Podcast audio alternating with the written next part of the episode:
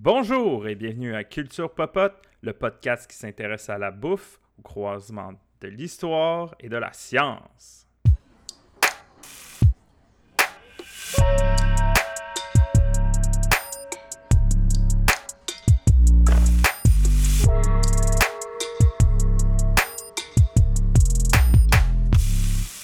Alors aujourd'hui, euh, à l'émission, on s'intéresse aux diètes.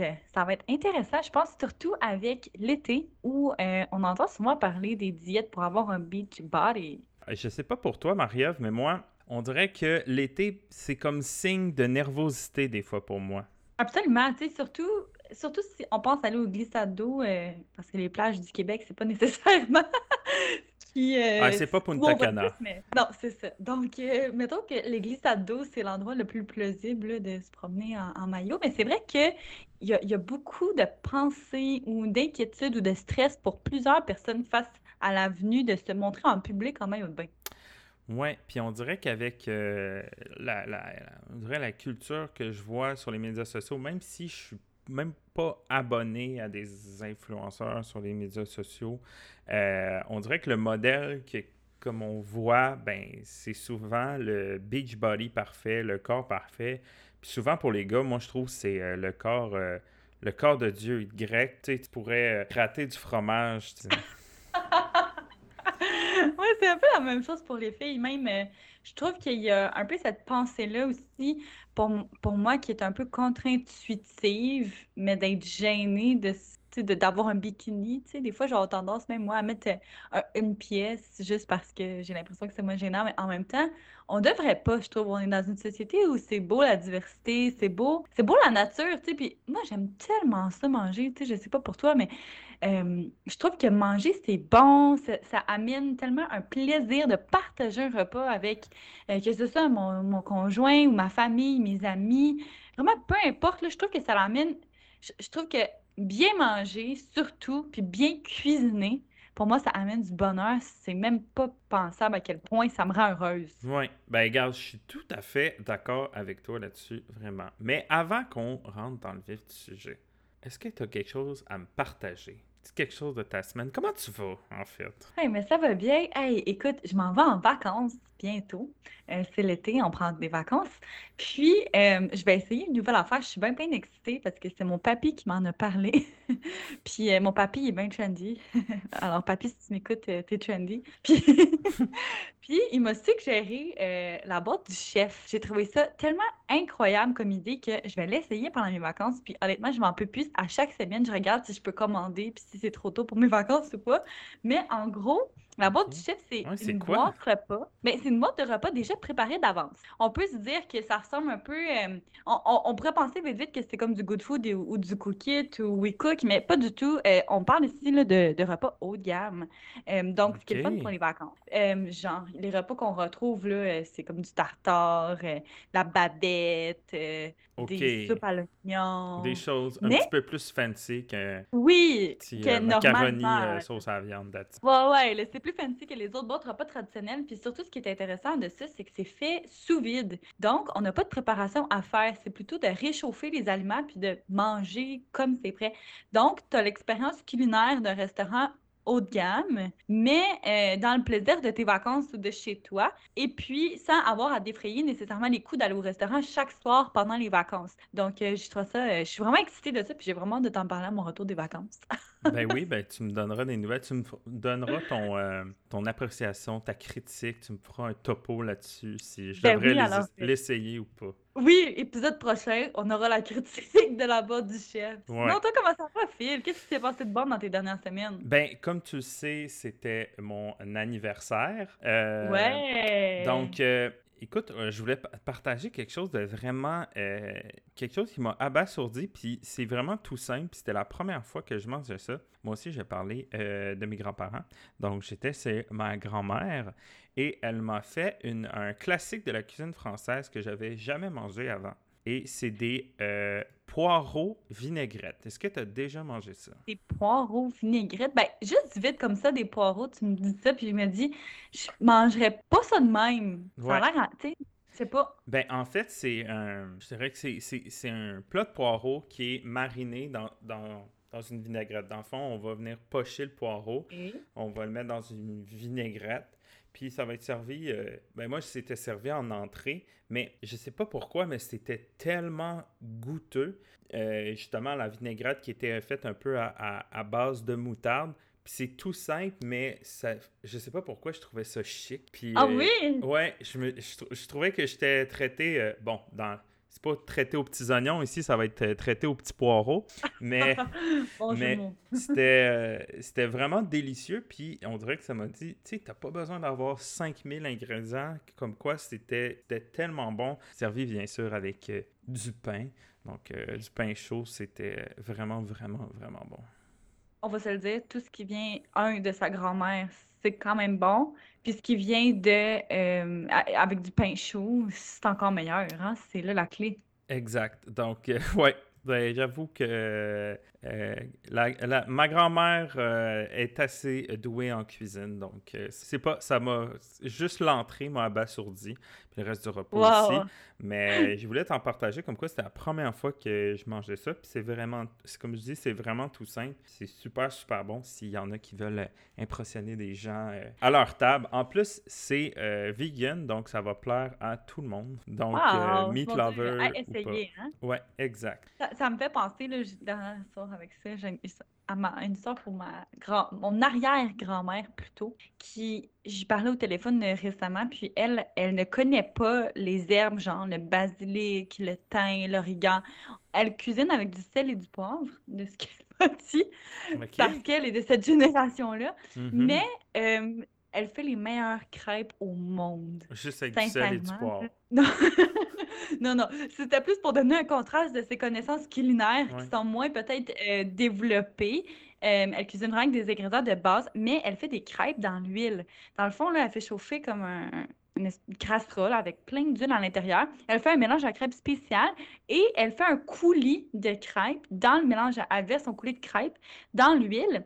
Puis ça fait des crêpes en dentelle et euh, frit un peu. Hey, c'est délicieux. En tout Oh cas, juste à en Oh mon Dieu, oui. OK. Peut-être euh, ça, je, rajouter sur ma, ma liste des, des choses à essayer, moi aussi. Oui. Crêpe en dentelle. Ça aussi, ça sonne fancy. Tu dis de même, crêpe en dentelle. Ah oui, mais ça l'est, ça l'est probablement pas tant, mais c'est délicieux, euh, sincèrement. En tout cas, euh, on pourrait se partager des recettes pendant des heures. Oui.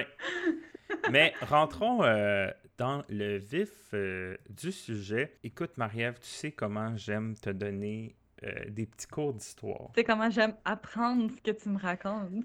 Donc, euh, on, euh, ça va mettre un peu, ça va être un croc en bouche, on va dire, sur notre sujet euh, d'aujourd'hui, qui va parler euh, de la notion de diète alimentaire et de régime alimentaire. Donc, je vais te faire un peu une histoire courte, on va dire, des euh, diètes alimentaires euh, à travers le monde, juste pour te, te mettre à l'idée que les diètes alimentaires, c'est pas un, un concept qui est contemporain. OK, parfait. Je suis, je suis tout écoute. Moi, ça m'intéresse surtout ton, ta portion mondiale que tu as mentionnée. Donc, Ouais, donc on retrouve euh, déjà des traces de diète dans l'Antiquité avec les Grecs puis les Romains. Puis ça, justement, euh, ça faisait partie de la diata qu'ils appellent. Donc c'est le mot qui le mot euh, grec dont le mot diète est dérivé. Donc c'était le mot diata voulait dire à la fois mode de vie, voulait dire aussi aliment. C'était un mode de vie qui était la diata, c'était un mode de vie qui était orienté sur le contrôle de soi et la modération alimentaire.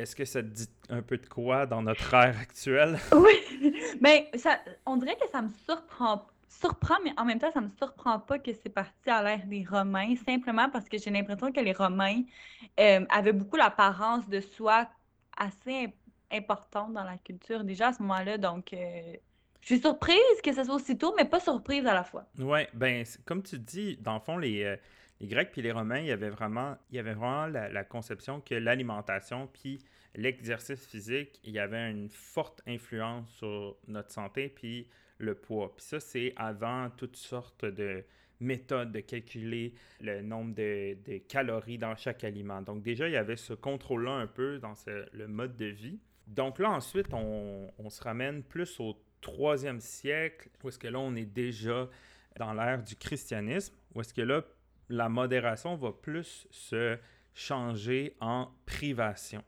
Donc, le christianisme va prêcher que le corps, c'est l'obstacle à, à, ce que ton âme s'élève au ciel. Donc, c'est. Wow! Ouais, exact. C'est profond, là. C'est de là, en fait, que gourmandise va devenir un péché, puis que ça va hanter, en fait, les chrétiens, puis pourquoi les prêtres vont comme prêcher que la gourmandise, c'est vraiment mal, donc il faut se priver pour pouvoir s'élever au ciel. Donc, euh, il y a un premier ouvrage, justement, qui, en fait, fait vraiment intéressant. En fait, c'est le premier, dans l'histoire, on dit que c'est le premier livre de cuisine à être publié. Donc, en 1474, qui s'appelle De Honesta Voluptate Evolutinde, qui veut dire, en fait, à propos du plaisir et du bien-être, qui a été écrit par Bartolomeo Sacchi, dit Platina. C'est en fait le premier livre de cuisine parce que justement, va, à cause de l'imprimerie, va se disséminer un peu partout à travers la planète. Puis il va avoir des prescriptions dans ces livres-là sur justement comment euh, concilier plaisir de la table, donc plaisir gastronomique, et euh, la santé. Il faut savoir aussi que dans euh, ces temps-là, donc Moyen Âge, tout ça, il y avait beaucoup de changements alimentaires parce que les gens, soit il y avait des famines, soit il y avait des guerres, etc., etc. Donc, les médecins vont même eux-mêmes commencer à donner des conseils alimentaires. Donc, beaucoup de choses qu'on va conseiller, c'est des bouillons, des poudres digestives, d'autres préparations. Des poudres, attends, des poudres digestives? Oui, donc des poudres digestives. euh, OK. Oui, des poudres digestives, donc c'était comme des poudres à prendre qui euh, supposément facilitait la, la digestion. Et Un peu comme dans Hunger Games, là. Oui, ben, le pire, c'est que ça me faisait justement penser à ça quand je faisais mes recherches. C'était des poudres justement pour faciliter la digestion, peut-être comme aider l'estomac la, à se réguler un peu parce que justement, il fallait que euh, l'hygiène de vie dans ce temps-là passe par l'estomac. Ça, c'est. Il y avait un autre auteur qui a écrit ça qui, qui s'appelle Alvise Cornaro qui était un Vénitien, qui, euh, lui, justement, euh, a vraiment trop mangé dans sa vie. Donc, il a eu, il a, trop, trop, trop mangé. Puis, il a décidé d'avoir un, il a décidé de renouer, comme on, euh, avec la Renaissance, il a renoué avec des principes grecs, donc un peu plus de modération et non pas de privation, et non plus dans l'excès.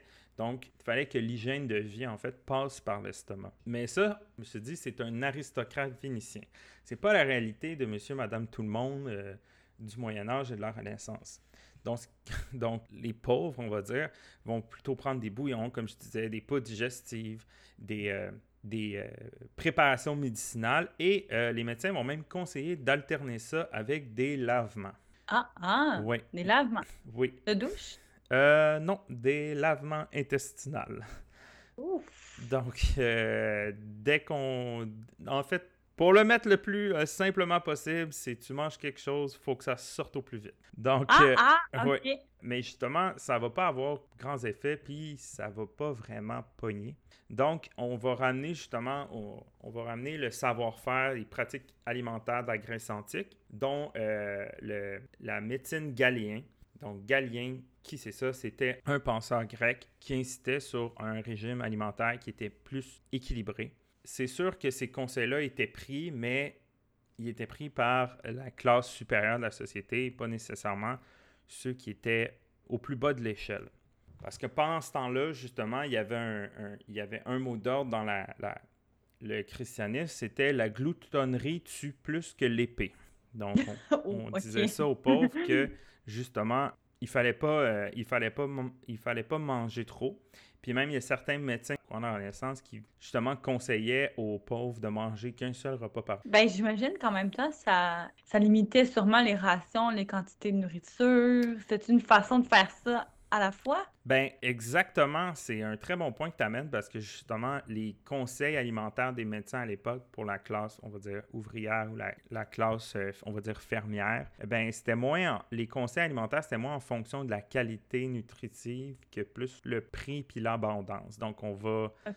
On va plutôt référer à des, du pain blanc, de la volaille, des poissons. Donc ça, ça va être vraiment recommandé parce que seuls les riches peuvent se l'offrir, mais on va les pauvres, dans le fond, eux, ben, ça va être plus les légumes secs parce que c'est plus facile à, avoir sous la main. Donc, c'est ça. Donc, euh, il va avoir une prescription de certains aliments pour ça. Mais si on se ramène un petit peu plus... Euh, je fais un grand saut dans l'histoire. Il va y avoir euh, justement le développement de la science au courant du 20e siècle. C'est là qu'on va, on va trouver qu'est-ce qu'une protéine, un glucide, un lipide, une vitamine, etc. Donc, on, il va avoir vraiment là, ça va être un boom de régime alimentaire et on va avoir comme une émergence fulgurante d'un nombre astronomique de, régime alimentaire, puis qui vont tous prêcher la même chose, les propriétés énergétiques, donc la dernière chose que la science a trouvée. Wow! Oui. Donc, en, la première chose qu'on peut voir, c'est euh, en 1918, euh, Lulu Hunt Peters qui va publier un magazine qui s'appelle Diet and Health with Key to the Calories. Donc, dans son magazine, elle va considérer la nourriture pas comme des aliments, mais plutôt comme des calories. Et elle conseillait à ses lectrices de ne pas en consommer plus de 1200 par jour. Juste pour te donner une idée, aujourd'hui, on va dire le consensus sur combien de calories qu'on devrait prendre par jour, fonctionnant de l'âge, l'activité physique, etc., c'est entre 1600 et 2500. Donc, c'était oh, vraiment, vraiment en bas. Mais il était plus petit à cette époque-là. Peut-être. Comme les plafonds. Ben, la hauteur des plafonds en Verdun stipule que. On va se fier à la hauteur des plafonds de Verdun. Mais justement, ça va ouvrir cette, cette, euh, cette conscience-là du nombre de calories. Ben, ça va ouvrir la porte à un régime que je crois que tu connais, le régime Weight Watchers. Aha! Le fameux régime Weight Watchers. Où plus un aliment est riche, plus il vaut de points. Donc, c'est un système de points qui fonctionne avec les calories, tout ça. Donc, ce régime-là va en fait vraiment pogner parce que justement, va pas pogner, va vraiment prendre auprès de, la, de son lectorat. Ou est-ce que justement, les aliments, on va vouloir voir qu'est-ce qui est le plus riche en termes de, euh, calories. Donc, comment on peut faire pour consommer ces aliments-là en, en, raison de leur teneur ou en absence de nutriments? Puis, euh, on arrive à aujourd'hui, où est-ce que justement, on a un peu enlevé le côté, c'est juste le nutriment qui compte, la forme qu'il est, c'est pas vraiment important. Donc, on est plus à un, principe plus, on va dire, éthique de la nourriture, à un principe plus d'équilibre. Donc, euh, c'était le petit cours d'histoire euh, de l'Antiquité à aujourd'hui euh, sur les régimes alimentaires. Mais justement, tu m'amènes à parler de ce qu'on voit aujourd'hui dans le monde des diètes, puis dans le monde des restrictions alimentaires. Puis oui, il y a l'équilibre aujourd'hui, mais pas nécessairement dans toutes les diètes, je pense que je serais prête à dire. Euh, ben pour faire une histoire courte, là, on, retrouve plusieurs sortes de régimes, diètes. Il y en existe des tonnes et des tonnes et des tonnes. Puis, on, en, fait, avant d'aller plus loin, qu'est-ce qu'un régime ou une diète? C'est la même chose. C'est vraiment un synonyme qui veut dire qu'on va se restreindre dans, dans notre consommation d'aliments. Donc, il peut avoir différentes façons de le faire. Une des façons, ça va être de s'abstenir de manger des aliments comme mettons la viande. Donc, des gens qui vont être végétariens ou végétaliens, euh, ça va constituer un certain régime alimentaire. Il va avoir le régime alimentaire de diète plutôt de ce qu'on connaît comme le keto, le ou les autres sortes de diètes euh, de ce qu'on nomme dans le jargon courant. Et sinon, il va y avoir euh, de se priver totalement ou partiellement de nourriture pour des raisons plus médicales, comme ceux qui souffrent de diabète, par exemple. Mm-hmm. Donc, on, on, a trois façons de suivre un régime alimentaire ou de suivre une diète qui sont tous des, des synonymes ultimement. Euh, Maintenant, dans les sortes de diètes ou de régimes, il y en a qui sont vraiment plus connus que d'autres, comme le végétarien. Ceux qui sont végétariens, ceux qui sont végétaliens, euh, donc qui consistent à ne pas manger de viande ou de produits animaux. Et il va y avoir la diète paléolithique, qui va être la paléo, où là, on va retourner plutôt aux origines de chasseurs-cueilleurs. OK.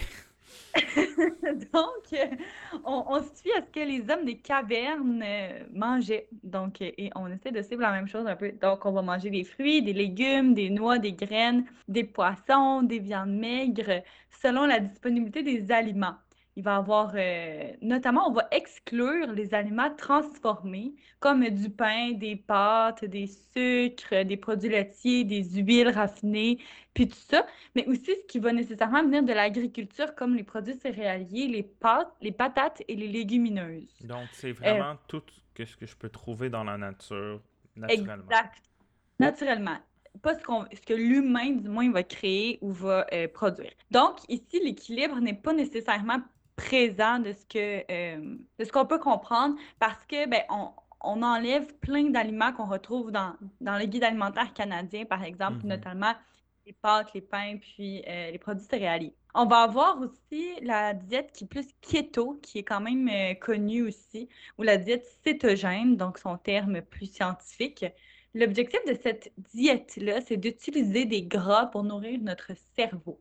Donc, euh, la, diète, la diète keto va se faire en mangeant euh, plein de gras ou d'énergie graisseuse, si on veut, euh, ce qui va être à peu près à 20 à 50 grammes par jour euh, d'apport de glucides qu'on va aller chercher. On va se trouver, ce gras-là se retrouve de quelle forme? ça va être dans les fruits, dans les féculents. ça va être aussi possible d'en consommer dans les produits genre la viande qui va être nourrie à l'herbe, les poissons, l'avocat, de l'huile de coco, des noix. Donc vraiment, les, beaucoup des aliments qui limitent l'apport en glucides, dans le fond, le sucre. C'est ça. C'est ça, qui, qui élimine le sucre, mais qui vont avoir quand même, euh, quand même du gras présent dans eux. On va éviter les aliments, les aliments transformés dans la, dans la diète keto. Donc, on va mhm. aller chercher des gras un peu plus naturels, si on veut. Euh, donc, c'est ça. Puis, euh, par contre, la diète keto va avoir beaucoup d'effets euh, négatifs au début. Donc, on peut compter les maux, de les maux de tête, la fatigue, les nausées, la constipation, parce qu'on on va changer drastiquement ce qu'on mange. On n'est pas habitué de manger autant de gras euh, par jour dans l'alimentation régulière, si on veut.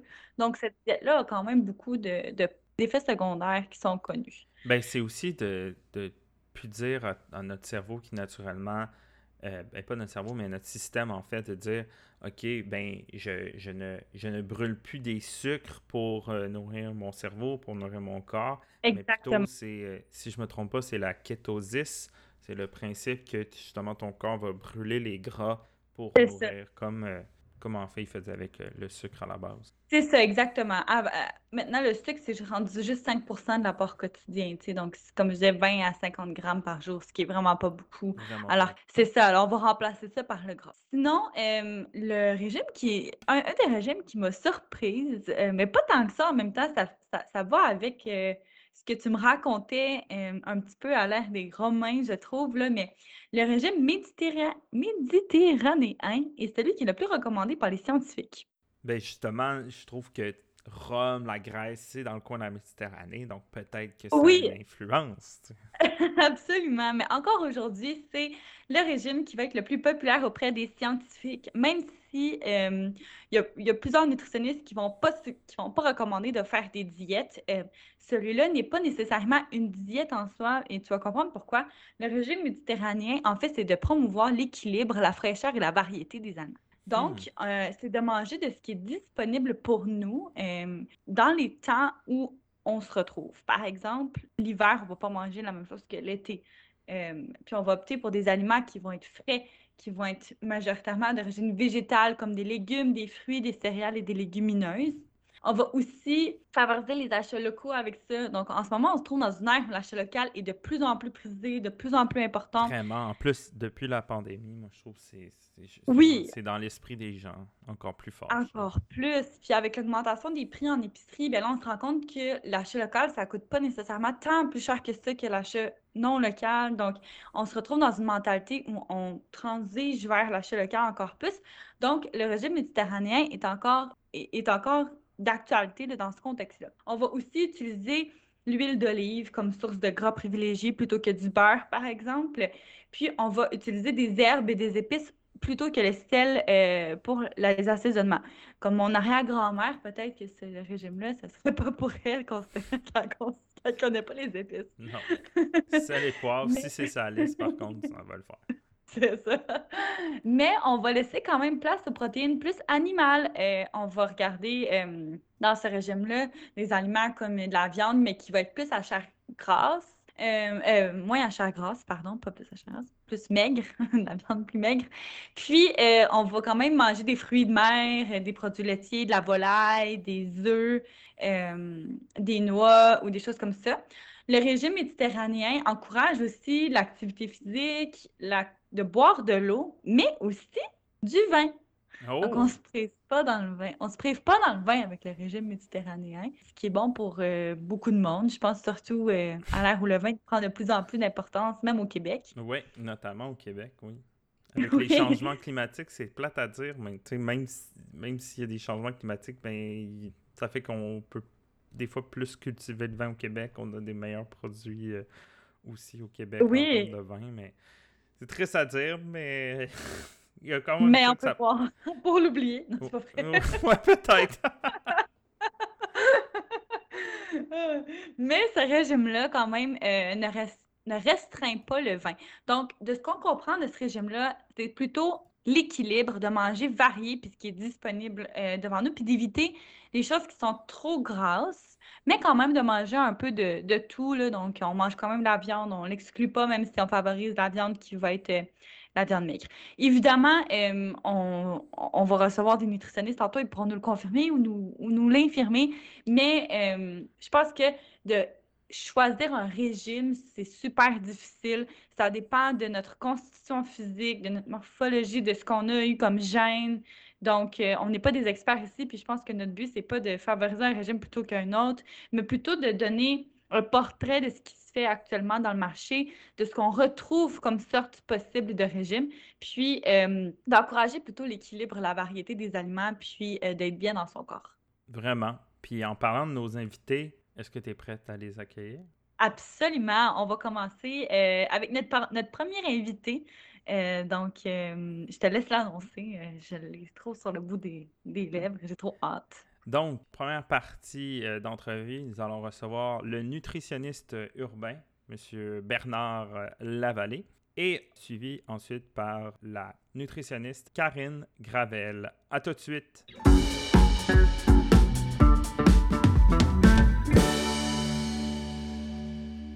Donc, euh, aujourd'hui, on reçoit euh, à l'émission Bernard Lavallée, qui est nutritionni- nutritionniste urbain, auteur, conférencier, blogueur, qui a plusieurs, euh, plusieurs chapeaux. Donc, euh, allô Bernard? Bonjour. Tu peux aussi ajouter le, le chapeau de podcasteur. Oui, c'est vrai, podcasteur, Avec, euh, on s'appelle et on déjeune, c'est vrai. Mon Dieu, plein de chapeaux. Mon Dieu, oui. Donc, tu mènes une vie bien active de ce qu'on peut voir. Ouais, ben en fait, je- c'est que c'est les communications qui m'intéressent le plus. Donc, euh, ben, je veux dire, on s'entend la nutrition aussi, l'alimentation, mais c'est juste comme pour moi, c'était de, de- de- d'allier les deux. Donc, je me suis toujours dit que j'essaierais à peu près tous les types de médias possibles pour essayer de passer mon information. Donc, ouais, c'est pour ça que j'ai plusieurs chapeaux, mais parce que je passe de- d'un média à l'autre euh, selon les envies et ce que ça me tente de faire. Selon Ben, ta curiosité aussi. Absolument. Ben oui, non, ben je suis quelqu'un de, très curieux. En fait, je te dirais que c'est la chose qui me tient en vie, là, la curiosité. Et en fait, qui me- qui me- rien de moins. Mais tu sais, pour vrai, c'est la raison pour laquelle je m'intéresse autant à l'alimentation. Puis tu sais, je sais que les deux, vous êtes aussi des passionnés de bouffe, mais c'est que c'est un, un domaine qui est tellement vaste qu'on n'aura jamais fini d'apprendre sur le sujet. Tu sais, J'ai j'ai un bac et une maîtrise en nutrition, puis là, je suis en train de faire un, un programme de deuxième cycle en études de l'alimentation en ce moment à l'université. Fait que c'est comme, pour moi, c'est juste, ça va être infini. Je vais toujours pouvoir apprendre des nouvelles choses. Fait que c'est, pour moi, c'est ça qui me, qui me garde le plus motivé dans mon travail. Absolument. Je pense que, comme tu dis, c'est assez vaste aussi comme, euh, comme sujet. Puis, euh, il y a toujours des nouvelles tendances qui sortent, des nouvelles choses C'est qui- ça, qu'on c'est comme peut un, un savoir. puits sans fond déjà à la base, mais il y a d'autres choses qui se rajoutent euh, à ce niveau-là. Ben oui, Ouais. c'est en constante évolution. Ben oui, puis là, tu viens de nous présenter un petit peu ton parcours, euh, mais donc, tu as fait ton bac et ta maîtrise en nutrition, puis euh, qu'est-ce qui t'allume le plus dans la bouffe? Pourquoi tu es allé en nutrition euh, en partant? À la base, c'était la science qui m'intéressait. Donc, euh, je suis comme quelqu'un de très scientifique, là, puis c'était la, la chimie, puis la, la biologie, c'était mes matières préférées au cégep. C'est vraiment ça qui m'a amené en, nutrition, là, le côté scientifique. À la base, c'était pas les aliments en tant que tels ou l'alimentation qui m'intéressait. C'est pendant mes études que j'ai commencé à développer un intérêt plus pour l'alimentation. Puis j'ai même le goût de dire après mes études. Donc, une fois que j'avais fini, là, j'ai le goût de dire la base dans ma tête, mais tout ce qui est plus comme les nutriments, puis que- qu'est-ce qu'on trouve dans les aliments, puis la chimie, puis toute la, la science autour de ça, ben, c'est là que j'ai découvert qu'il y avait plein d'autres aspects de l'alimentation que, que j'avais pas appris à, à l'université, puis auxquels j'avais jamais pensé. Donc, l'impact environnemental, la sociologie, Ouais. l'anthropologie, tout ça. Puis depuis ce temps-là, j'essaie beaucoup d'allier la nutrition, mais à toutes ces autres sphères-là de l'alimentation. Ah, vraiment intéressant. Euh, honnêtement, je pense que c'est une perspective qui est super importante pour des nutritionnistes, d'avoir les autres aspects euh, de la bouffe aussi, là, pas juste la science. Vraiment. vraiment parce que c'est facile de, tomber dans le piège de euh, la nutrition, c'est la vérité absolue, puis on doit écouter la science de la nutrition pour savoir comment s'alimenter. Donc oui, c'est vrai qu'on est capable de voir des effets des aliments sur la santé, c'est totalement vrai, sauf que la réalité, c'est que les gens ne mangent pas que pour la santé, on mange pour un paquet de raisons différentes. Donc quand tu conseilles quelqu'un sur son alimentation, mais tu ne peux pas prendre pour acquis que c'est un robot auquel tu vas lui donner une liste et qu'il est juste à les ingérer comme une machine. On est des êtres humains avec des émotions, on a des vies différentes, on a des cultures différentes, des familles, des amis, tout ça.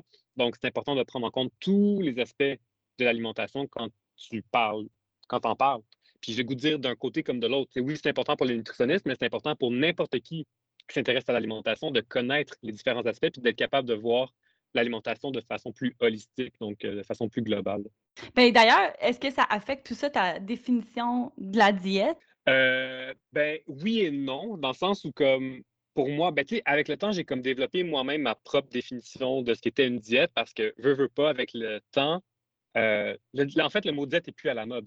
Donc, il n'y a plus une seule diète qui se présente comme étant une diète. Donc, moi, les mots, dans un certain sens, je m'en fous un peu parce qu'ils peuvent changer avec le temps. Puis c'est ça qui se passe. Il y a des gens qui pourraient parler de régime, d'autres qui pourraient parler de diète. Aujourd'hui, on va parler de style de vie, de mode de vie, d'art de vivre, quand on parle tout de la même bibite.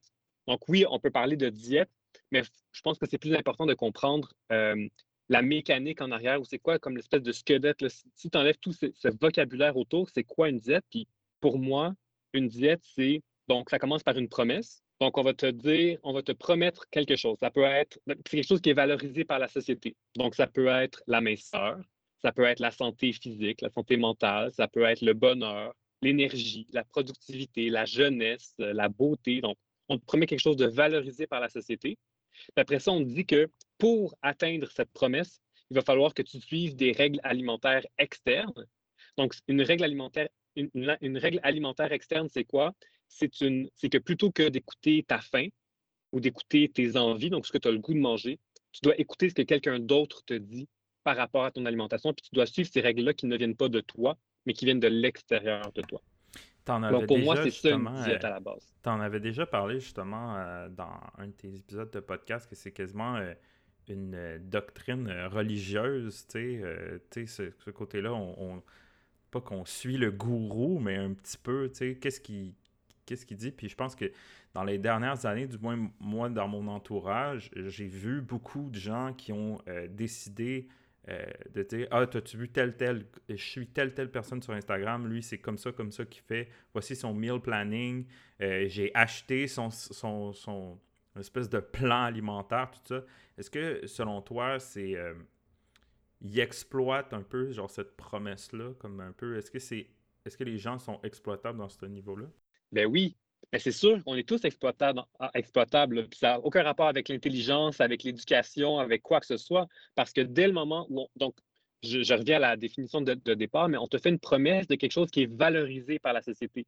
Donc, c'est quelque chose qu'on convoite tous, euh, ou en tout cas, beaucoup de gens vont convoiter, là, si on parle de la jeunesse, la beauté, euh, l'énergie, donc toutes des choses qu'on aimerait avoir. Puis donc, si quelqu'un arrive et qui te donne une réponse claire, un peu comme la religion l'a fait depuis toujours, en disant ça c'est oui, puis ça c'est non. Mais si quelqu'un arrive avec une réponse claire, puis te dit, ben voici ce que tu dois faire, puis je te promets, tu vas atteindre ce que tu as toujours désiré, ben c'est quand même tentant de vouloir adhérer à ces règles-là parce que ben ça a l'air simple, ça a l'air facile, puis ça fait tellement longtemps qu'on essaie puis qu'on n'arrive pas que là, ce serait le fun d'enfin avoir la, la, réponse à notre question. Puis c'est ça qui rend difficile un peu notre travail comme professionnel de la santé parce qu'il n'y a rien de noir et blanc, il n'y a rien de coupé au couteau, il n'y a rien de oui et non on est toujours dans la nuance, puis c'est plate la nuance, puis c'est tough, puis les gens, ils veulent avoir des réponses claires.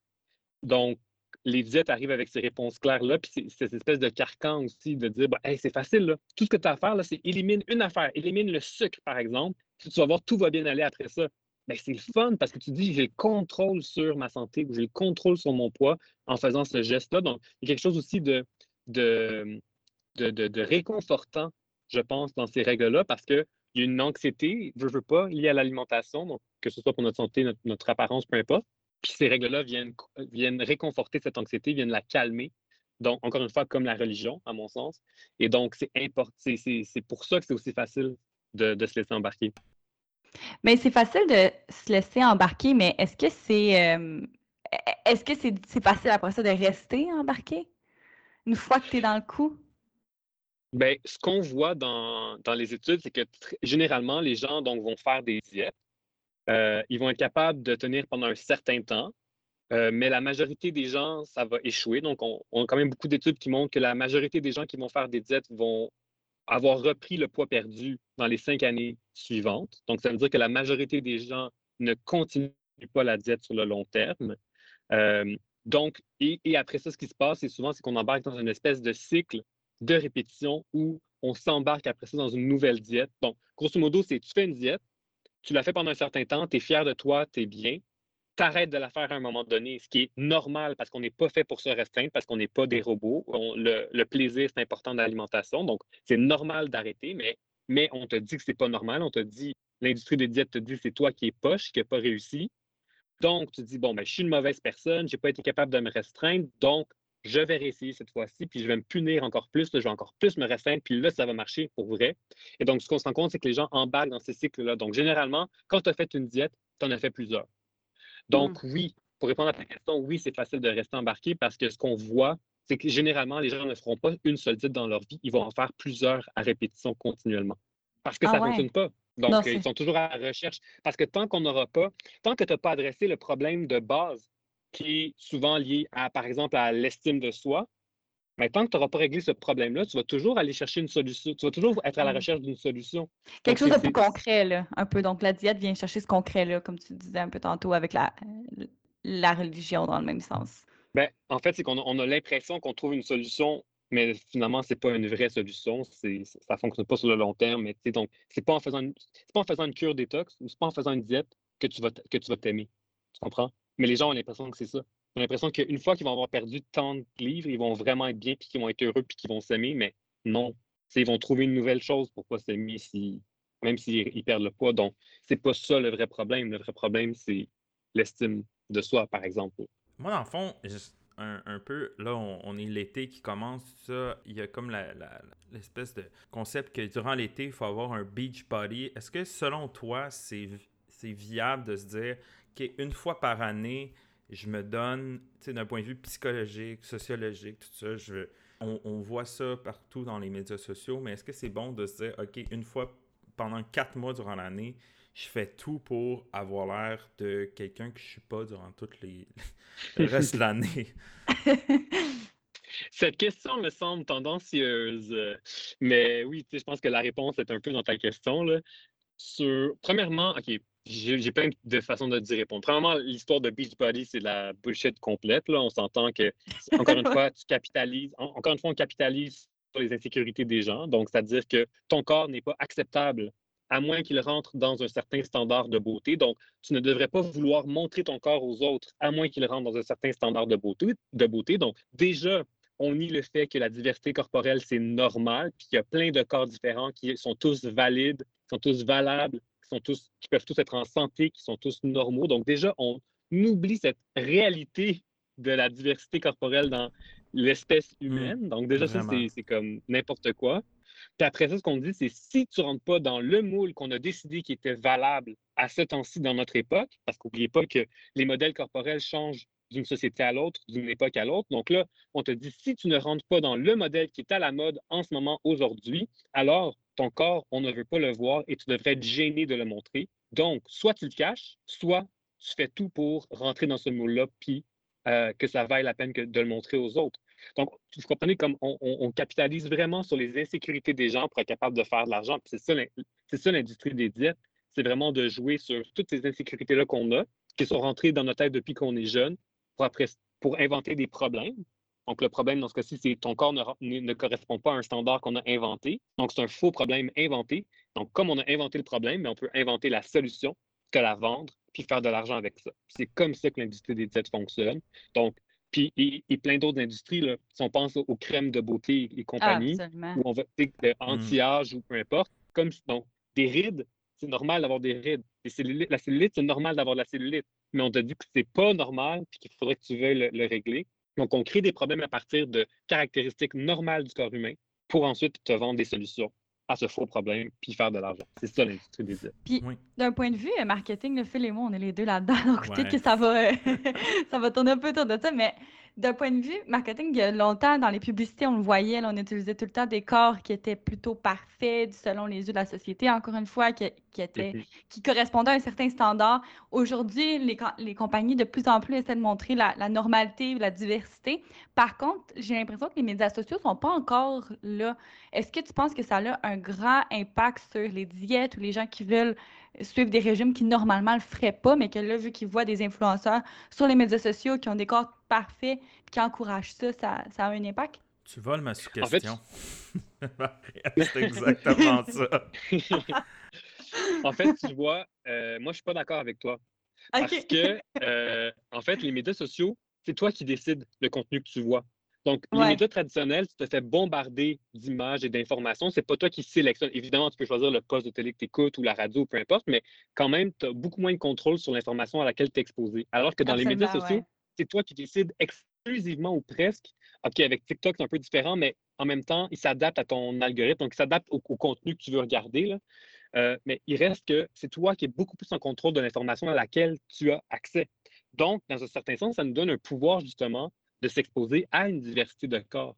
Donc oui, tu as tout à fait raison. Il y en a évidemment comme, euh, je veux dire, l'industrie des diètes, encore une fois, c'est adapté à tout, s'adapte à tous les médias. Donc oui, évidemment qu'il y en a plein des, influenceurs sur les médias sociaux qui ont des corps euh, typiquement euh, émulés par la société, puis qui répondent aux stéréotypes du corps parfait, puis qui vendent différents produits, puis qui, qui sont populaires à cause de ça. Donc tu as tout à fait raison que ça existe. Mais à l'inverse, on peut aussi décider de ne pas regarder ces gens-là, puis de regarder des gens qui ont en fait, des gens qui ont des corps normaux, puis, qui ont puis d'avoir des influenceurs qui ont une diversité corporelle. Tu sais, ce que je dis souvent aux mmh. gens, c'est si il y a du monde que tu suis sur les médias sociaux qui te font te sentir mal dans ton corps, unfollow-les. Arrête de les suivre. C'est inutile. Puis donc, encore une fois, ils jouent, ils te font sentir mal. Pourquoi? Pour que tu veuilles adhérer à quelque chose, pour que tu veuilles acheter leurs produits ou que tu veuilles les suivre ou peu importe. Donc, inscris-toi ou abonne-toi à des comptes qui te font sentir bien. Puis quand on s'abonne à des influenceurs qui, ont une diversité de corps différents, bien, à un moment donné, ça normalise justement le fait que, tu sais quoi, je peux être populaire, je peux être beau, je peux être heureux, je peux, avoir des amis, je peux être en couple, peu importe mon corps ressemble à quoi. ça normalise le fait que, que ton corps, ça n'a pas rapport avec tous les autres aspects de la vie, puis de, se faire accepter puis, et compagnie. Donc, je pense que ça, pour vrai, c'est quelque chose de quand même vraiment important, de ne pas oublier qu'on a le contrôle du contenu qu'on voit sur les médias sociaux. Donc, si le contenu te fait sentir mal dans ton corps, ben, arrête de le suivre, tout simplement. Là. Puis pensez qu'il faudrait sensibiliser les jeunes au secondaire ou qui entrent sur le marché des médias sociaux si on veut la solution pour que ça change justement cette mentalité-là? Ben, je pense que ça, ça, passe par ça passe, oui, je pense, par l'éducation. Puis, tu sais, à mon sens, je ne suis, pas, suffisamment spécialiste de genre la mode ou le marketing, ces choses-là, mais j'ai l'impression que de toute façon, même si on va dire dans 30 ans, on n'avait plus cette espèce de, focus sur la minceur, mais on trouverait quelque chose d'autre de toute façon qui serait à la mode. Tu comprends? Euh, je me souviens, il y a quelques années, soudainement, les taches de rousseur ont été super à la mode. Pendant genre un an, c'était super à la mode les taches de rousseur, mettons. c'est comme, c'est tellement nowhere quand tu y penses. N'importe quoi peut devenir à la mode à un moment donné. Puis dis-moi que tu faisais comme des, des fausses taches de rousseur ou aînées, qui s'en faisaient tatouer, là, tu sais. Fait que c'est comme, je pense que l'être humain, j'ai l'impression, encore une fois, je ne suis, pas suffisamment spécialiste, mais j'ai l'impression que depuis toujours, il y a des modes. Puis quand cette mode de la minceur va être si elle passe un jour, ça va être quelque chose d'autre. Puis encore une fois, on va tous vouloir viser la même chose, puis ça va amener les mêmes problèmes de toute façon. Euh, donc, ça va ça prend de l'éducation. Donc, est-ce qu'on va être capable de régler le problème? Je ne suis pas certain parce que j'ai l'impression que ça va toujours être cyclé, puis il y aura toujours des nouvelles modes qui vont apparaître. Mais je pense que ça passe par l'éducation, puis de, taper sur la tête de la diversité, puis de faire de réaliser que la diversité, c'est normal. On n'est pas tous pareils, puis on ne sera jamais tous pareils. Puis c'est ça qui est beau, puis c'est ça qui est le fun. C'est comme un, petit spice dans la vie. Là, si on était tous pareils, ça serait tellement plate. c'est vrai, ça, absolument, on se ressemblerait trop, puis hein, ça serait impossible de savoir euh, qui, est qui.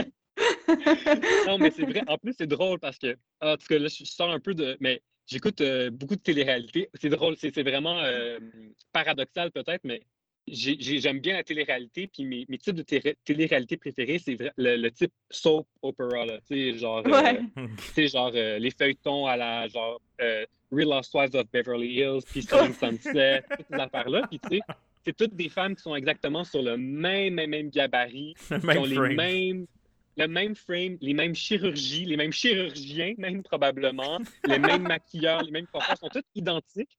Puis, euh, moi, évidemment, je les regarde, je les, connais, tout ça, mais mon chum, lui, il l'écoute pas.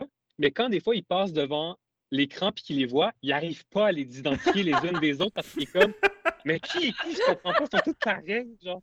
puis je suis comme Ah, c'est tellement drôle parce que c'est ça, ils sont toutes sont toutes faites sur le même frame exactement. Il n'y a aucune diversité là-dedans. Puis donc, ouais, c'est ça. On aurait de la difficulté à s'identifier peut-être. oui, effectivement. Mais tu sais, d'ailleurs, en tant que nutritionniste, ça serait quoi ton conseil? Quelqu'un qui veut être bien dans son corps, qu'est-ce qu'on doit manger? Comment ça, comment ça fonctionne? C'est quoi idéalement qu'on devrait avoir comme habitude saine de vie alimentaire? OK, bien, premièrement, il n'y a aucun aliment qui va te faire sentir bien dans ton corps. donc là, c'est comme deux choses différentes. Se sentir bien dans mmh. son corps, c'est pas parce que tu manges. OK? Donc, se sentir bien dans son corps, c'est apprendre à s'accepter puis apprendre à, s'aimer tel qu'on est aujourd'hui. Fait que ça, c'est mm-hmm. la, première chose. Donc, ça, les nutritionnistes peuvent aider dans cette, euh, dans cette voie-là. Les psychologues aussi peuvent aider. Donc, c'est pas juste. Mais donc, il n'y a pas d'aliment que tu vas manger et qui va faire que tu te sens bien. Au contraire, c'est un piège que l'industrie des diètes essaie de nous faire croire que une fois que tu vas avoir fait leur diète ou une fois que tu vas avoir suivi leurs leur conseils, là, tu vas être bien dans ton corps. C'est faux. Un. Deuxièmement, c'est d'un point de vue de l'alimentation. En fait, d'un point de vue de santé physique, il y en a des conseils qui existent, OK, d'un point de vue nutritionnel, donc qui sont très, euh, j'ai goût de dire, généraux, c'est-à-dire, grosso modo, de manger une diversité d'aliments, de favoriser les aliments qui sont frais et peu transformés, donc qui viennent directement des plantes et des animaux, des fruits, des légumes, la viande, le lait, les œufs, le poisson, les noix, les graines, etc. Donc des aliments le moins transformés possible, de cuisiner le plus souvent possible, d'écouter sa faim, par exemple, et, donc, ça, d'un point de vue de santé euh, physique, ça, ça, ce sont les conseils. Mais la réalité, c'est qu'on n'est pas seulement un corps. Donc, on ne peut pas juste se fier au, au corps physique, à notre enveloppe corporelle pour dire c'est ça des conseils alimentaires. C'est ça le piège, en fait, de croire ça. Donc, de l'autre côté, ben, c'est important de. La santé, c'est aussi une, de la santé mentale. Puis mmh. donc, un des conseils principaux, c'est faut manger des aliments qui nous font plaisir. Puis je pense que c'est quelque chose qu'on oublie toujours. Puis dans la vie, il n'y a aucun aliment à lui seul qui va te rendre malade. Donc, même si, oui, genre, tu sais, comme nutritionniste, jamais je vais te dire, ah oui, bois des boissons gazeuses tous les jours, c'est vraiment comme une super bonne habitude, tu devrais en boire plus. Comme, non. C'est l'excès. Sauf que, sauf que, ben c'est ça. Sauf que c'est pas vrai que boire un verre de boisson gazeuse, c'est pas ça qui va te rendre malade, c'est faux, tu comprends? Donc, donc, il y a, je pense qu'il faut beaucoup dédramatiser l'alimentation, on a mis beaucoup, beaucoup d'importance sur la perfection de l'alimentation, puis que si tu manges pas bien, tu n'es pas une bonne personne, puis tu vas être malade, puis tu vas être gros, puis tu seras ci, puis ça. Puis la réalité, c'est que c'est pas aussi coupé au couteau. Oui, il y a des conseils généraux, ceux que je viens de donner, puis oui, c'est sûr que suivre le plus possible ces conseils-là, c'est ce qui risque d'être le plus bénéfique pour ta santé physique, mais il ne faut pas oublier la santé mentale, et il ne faut pas oublier non plus que l'alimentation, ça va même au-delà de la santé, point. C'est aussi des liens avec notre famille, avec nos amis, notre culture. Donc, tous ces aliments-là, ou ces moments ou ces comportements alimentaires qui sont associés à ces moments de plaisir-là, ben, il ne faut pas les enlever de nos vies, même si ça ne correspond pas à l'idéal de ce que devrait être une alimentation saine pour ton corps. C'est pas grave, parce que la vie, c'est qu'on ne mange pas que pour survivre, puis on ne mange pas que pour notre corps, on mange pour bien des raisons différentes, puis je pense que c'est important de ne pas l'oublier. Bien, dans le fond, c'est de trouver un équilibre aussi. Puis pendant la pandémie, on, l'a vu, je pense, les plaisirs de manger ont changé. Quand on était confiné, on ne pouvait pas voir personne. Manger tout le temps et tout le temps avec la même personne ou tout seul, ça, ça enlève les plaisirs reliés à partager mm-hmm. un repas. Puis mm-hmm. ça veut tellement dire beaucoup. En tout cas, moi, je l'ai vraiment vécu. Là. Ben oui. on a tous appris à faire du pain. On a tous. fait Ricardo, on l'a tout fait. ouais, c'est ça. Mais sincèrement, il y, a tellement de, fun à manger puis à partager un repas en famille ou entre amis que c'est aussi relié à des, à des moments, comme tu viens de le dire, je pense. Puis...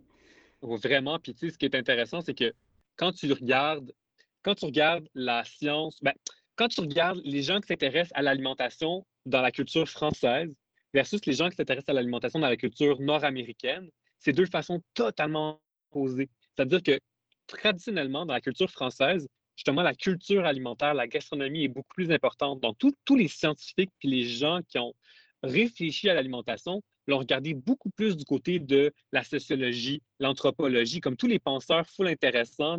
C'est de là qui. Ben, là, c'est vraiment biaisé, mais il y en a beaucoup, beaucoup qui viennent de la France. Puis Moi, je suis d'accord avec toi, Bernard. À l'approche nutritionnelle, alors que l'approche nord-américaine, c'est l'approche nutritionnelle de la science, de la chimie, de la biologie, qu'on regarde vraiment les nutriments puis quel impact ça a sur le corps. Donc, moi, ce que j'aime, c'est d'essayer d'imbriquer ces deux visions-là ensemble. Mmh. sais. Euh, puis en plus, le fait d'être québécois, peut-être que ça, ça, a un lien, justement, de comme, les influences. Euh, ouais. Mais tu sais, je pense que c'est le fun d'aller chercher ces deux influences-là, puis de regarder l'alimentation sous ces deux loupes-là. Euh, parce que d'un côté comme de l'autre, je pense pas qu'elles sont suffisantes pour bien comprendre l'alimentation dans son ensemble. Absolument. Puis si on avais un, un, dernier conseil pour les auditeurs ou, ou, un dernier mot à dire, ce serait quoi l'enjeu le plus important nutritionnel selon toi en 2022?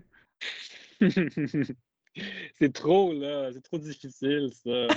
Mais parce que pour moi, l'enjeu le plus important en ce moment, en fait, l'enjeu le plus important, c'est l'accès à une alimentation saine. Parce mmh que au-delà, parce que là, en ce moment, on parle d'un point de vue de privilégiés, donc de gens qui ont le luxe de pouvoir faire des choix. Mmh. Donc, le luxe de pouvoir choisir les aliments qu'ils ont envie de manger. Mais euh, vous le savez aussi bien que moi, depuis la pandémie, on est en train de vivre une situation économique très, très, très inquiétante. L'insécurité alimentaire est en augmentation énorme partout dans le monde, mais même au Canada, même au mmh Québec, on a des pourcentages de plus en plus élevés de gens dans la population qui n'ont simplement plus accès à une saine alimentation. Puis donc, très souvent, quand on parle d'alimentation, on, on fait l'erreur de mettre la responsabilité sur les épaules des individus. Fait qu'on dit, si tu veux être en santé, c'est à toi de faire les bons choix. Mais la réalité, c'est qu'en ce moment, on a un paquet de monde qui n'ont même pas le luxe de pouvoir faire ce choix-là. Puis c'est pas leur mmh. faute. Puis c'est la faute des gouvernements qui font pas leur job, puis qui ne facilitent pas, qui ne mettent pas en place des structures qui facilitent l'accès à une saine alimentation pour tous, ce qui est un droit fondamental. Puis pour moi, c'est probablement le problème en ce moment le plus criant. Je pense pas qu'on s'en va vers quelque chose qui s'améliore pour les prochaines années. Donc, c'est inquiétant. Ça va avoir des répercussions sur, les prochaines générations, sur la santé des prochaines générations. Ça va avoir des répercussions énormes. Puis on va les, eux vont les payer dans leur vie, de, de tous les jours pour leur santé. Puis on va le payer d'un point de vue de société. On va payer ce prix-là dans les, les prochaines générations, c'est sûr à 100%. Juste euh, les, euh, les, demandes, en fait, euh, pour être dans les banques alimentaires qui ont augmenté drastiquement dans les deux dernières années. Moi, ça me je sais pas, ça me fait un peu le cœur à ce niveau-là. Puis je suis d'accord avec toi que euh, la, responsabilité n'est pas sur euh, les épaules de, de monsieur, madame, tout le monde. C'est plutôt comme pourquoi on n'a pas un filet de sécurité pour ça, justement. Ouais. Mm-hmm. Imaginez pu être capable d'acheter ce qu'on la nourriture qu'on veut à l'épicerie pour nous, qu'on est privilégié, c'est un peu impensable, mais se mettre dans la peau de ces gens-là pendant euh, quelques instants, honnêtement, c'est crève-cœur. Ça ne devrait pas arriver. On ne devrait pas voir ça en 2022. Non, c'est vraiment, c'est inacceptable. Honnêtement, c'est vraiment inacceptable. Puis quand je vois que, les épiceries font des profits records en ce moment, d'un côté, puis que de l'autre côté, on dit Ah, mais là, on augmente les prix parce que là, ça va pas bien, puis tout ça, puis je suis comme hmm, il y a quelqu'un quelque part qui dit pas la vérité, je pense. Il y a quelqu'un quelque part qui, qui s'en met dans les poches, puis je pense pas que c'est les citoyens. Non, absolument, absolument pas. Même, même, euh, même pour nous, on l'a vu, le coût de l'épicerie, ça a augmenté, ça n'a aucun sens. Aller faire l'épicerie maintenant, c'est pas la même chose. Il faut changer les budgets, il faut changer tout. Là. Ça, ça fait que c'est incroyable. Puis, puis c'est ça, c'est ça aussi que, que j'aime dire, parce que oui, d'un côté, je veux dire, encore une fois, on est super privilégié, on est capable de manger quand on a faim, on est capable de manger généralement les aliments qu'on veut, donc c'est un privilège. Puis malgré tout, euh, je je l'ai remarqué, là, moi aussi, évidemment, que le prix de, l'épicerie a augmenté, puis je, que, je fais encore le saut des fois. Je suis comme, voyons, ça se peut pas, genre, à quel point que, ça coûte cher maintenant. Puis, tu sais, ça, ça, affecte quand même, même si on est capable de s'acheter des aliments, ça affecte, c'est sûr que ça nous affecte quand même sur la qualité de, notre alimentation. Même si on est encore capable de, manger, c'est sûr que ça affecte la qualité de notre alimentation. Puis ça, je, je dis, on va, c'est pas aujourd'hui qu'on va le réaliser, mais on va se regarder dans quelques années, puis on va se rendre compte quel impact ça a eu sur la santé de la population. Mais c'est naturel, j'imagine que ceux qui vivaient déjà sur un budget là, doivent changer leur choix alimentaire pour aller chercher des choses qui sont moins dispendieuses. Puis souvent, les fruits et légumes, on s'entend, c'est pas ce qui est le moins dispendieux à l'épicerie. Les fruits et légumes frais, euh, c'est plus mm-hmm. facile d'acheter une boîte de craft dinner ou d'acheter des choses mm-hmm. déjà toutes préparées comme ça, qui sont moins bonnes pour la santé. Donc... ça, ça nourrit plus de monde. En ça plus, plus d'estomac. Exactement. Euh, moi aussi, j'ai hâte de voir dans quelques années, ça va être quoi l'impact de ça. Euh, honnêtement, ça fait quand même peur. En plus, si on va avoir la preuve que tu l'as dit, donc on va avoir ta prédiction, puis dans quelques années, on va dire Ah, Bernard Lavallée l'a dit. Euh, en 2022. Je te dirais que c'est une prédiction qui est pas qui est quand même soutenue par de la science. Ouais. On, on, je pense qu'on a assez d'histoire. On a assez d'histoire pour être capable de, de faire une prédiction qui, risque probablement d'arriver. ben, merci beaucoup pour euh, avoir répondu à toutes nos questions aujourd'hui puis avoir livré euh, toutes tes opinions, ce que tu pensais, euh, tes, points clés. Je pense que ça a été vraiment intéressant. on a appris plein de choses puis c'est sûr qu'on va avoir plein de questions pour une prochaine fois. merci beaucoup. C'est vraiment gentil.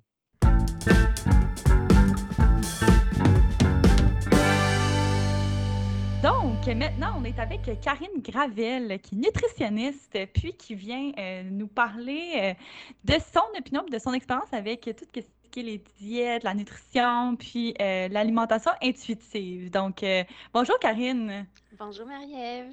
Avant de commencer avec nos questions croustillantes, Karine, on voudrait savoir un peu, c'est quoi ton parcours? Qui es-tu pour te présenter dans à nos auditeurs? Oui, alors, euh, ben, euh, je suis nutritionniste, je suis docteur en nutrition et euh, plus récemment autrice du livre de la culture des diètes à l'alimentation intuitive. avant la nutrition, j'ai étudié dans le domaine des arts. Donc, maintenant, comme travailleuse autonome, j'essaie d'intégrer les deux mmh. ensemble. ben, plus euh, ben, par ma créativité, par exemple, dans ma façon d'aborder les choses. Puis euh, sinon, dans le cadre de mon travail de nutritionniste, ben, je suis en pratique privée, donc je travaille euh, en consultation clinique, mais j'anime beaucoup de formations, de conférences et je suis aussi inspectrice à mon ordre professionnel là, qui est l'Ordre des diététistes nutritionnistes du Québec. Wow, OK. Donc, très occupé. oh oui, vraiment beaucoup, mais j'adore ça. c'est très varié. Oui, parfois je participe à des balados aussi. On est super contents de ça d'ailleurs, à notre plus grand bénéfice. Ouais. Peut-être qu'on peut commencer avec euh, ta définition à toi d'une diète, Karine, ce serait quoi?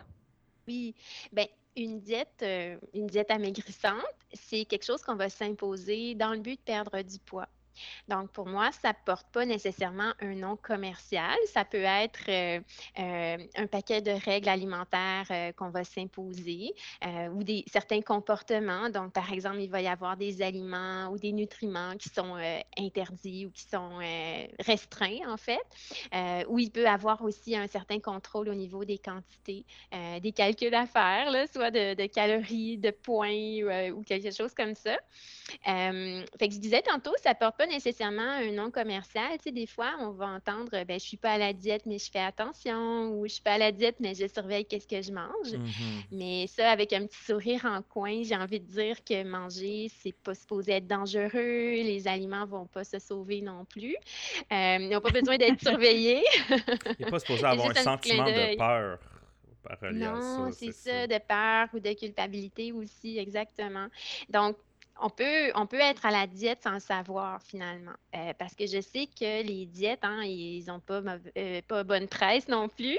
Euh, on n'a pas nécessairement une, une, opinion positive des diètes. Donc, ce qui fait que les diètes hein, ont tendance à se déguiser, se déguiser en mode de vie, en art de vivre. On, on, va dire que mmh. ce n'est pas une diète, mais finalement, quand on regarde un petit peu plus loin, ben, le but, c'est de perdre du poids. Alors, si le but, c'est de perdre du poids, alors c'est une diète. Puis, qu'est-ce que tu dirais qui sont les facteurs qui vont encourager les gens à aller vers une diète ou, euh, comme tu sembles le dire, vers d'autres mm-hmm. options qui ne sont pas nécessairement considérées pour eux des diètes, mais où ils mm. vont faire attention à certains aliments?